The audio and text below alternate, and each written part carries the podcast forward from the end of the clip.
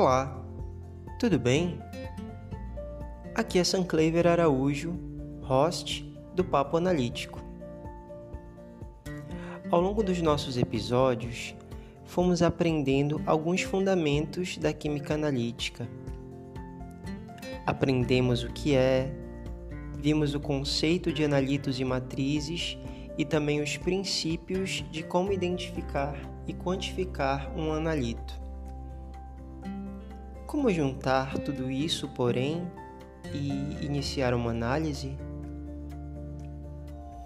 Uma vez que eu sei qual analito estou buscando, a matriz que ele está presente e a faixa de concentração que teoricamente ele está naquela amostra, quando se trata de uma análise quantitativa, eu tenho informações suficientes para escolher o método que será utilizado.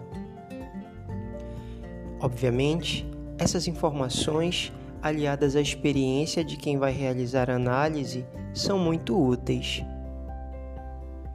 É importante escolher um método que, na medida do possível, tanto forneça as informações que necessitamos, não seja tão caro e seja executável na quantidade adequada de amostras necessárias. O segundo passo é obter a amostra, que pode chegar no laboratório pronta para ser analisada, como por exemplo um tubo de sangue para análise de hormônios, mas a amostra pode fazer parte de uma pilha de caixas de um determinado material. Como garantir uma amostra que seja representativa de toda essa pilha de material. Esse processo é chamado de amostragem, que podemos abordar em outro episódio. O terceiro passo é preparar a amostra para análise. Essa preparação, antes também chamada de abertura de amostra, é fazer com que a amostra esteja adequada para o método escolhido. Exemplo: se o método escolhido precisará que a amostra esteja em solução e a amostra chega no laboratório sólida, é necessário verificar uma forma adequada para dissolver a amostra que atenda os requisitos da análise. A amostra que foi preparada pode ter um nível de pureza alto ou pode conter outras substâncias que estão presentes na matriz, por terem propriedades semelhantes a ela, como a solubilidade no solvente utilizado para a preparação da amostra.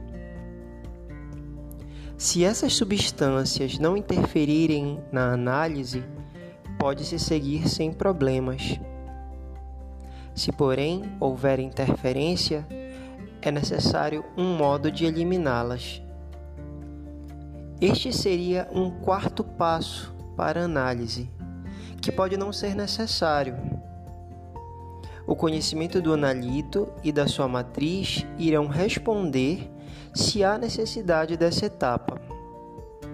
Seria uma etapa adicional no preparo de amostra e como já dito em outro episódio, talvez seja o coração da química analítica. Uma outra etapa, a quinta, é a calibração. Se eu utilizo um equipamento de análise que tem como princípio uma propriedade física do analito, é necessário dizer para o equipamento que determinada medida corresponde a uma determinada quantidade conhecida daquele analito. A partir de uma substância de referência daquele analito, de identidade e pureza conhecidas, e que medidas maiores significarão quantidades maiores até determinado valor. Isso é válido para análises instrumentais para análises clássicas, não. A próxima etapa, etapa 6, é o cálculo dos resultados. A partir de uma quantidade conhecida de amostra utilizada e do resultado obtido, utiliza-se ou não fatores de diluição ou de correção ou ainda equações, no caso de análises instrumentais, para poder chegar à concentração do analito. Análises clássicas permitem uma inferência mais simples e rápida, por se tratar da medida de massa direta ou da quantidade correspondente a um volume de reagente utilizada em uma titulação, por exemplo. Por fim, a pergunta: aquele resultado é confiável? Para fins didáticos, essa etapa é irrelevante, mas determinados setores regulados isso é importantíssimo. De modo que é necessário que o laboratório tenha controle de todas as variações nas medidas dos seus instrumentos volumétricos, balanças, pureza de reagentes, de modo que aquele resultado seja de fato confiável mesmo com todas as variações dos instrumentos utilizados.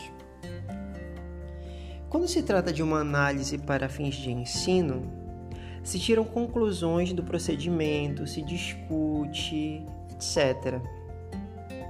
Quando se trata de uma análise legal, existe a emissão de um relatório de ensaio, também conhecido como laudo, com os resultados dessa análise.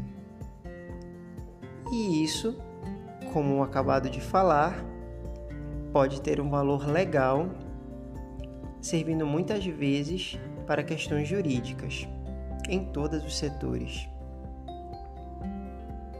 Então, gostaram? Esse foi mais um episódio do Papo Analítico. Curta o episódio na sua plataforma preferida compartilhe nosso conteúdo nas suas redes sociais. O meu muito obrigado e até a próxima.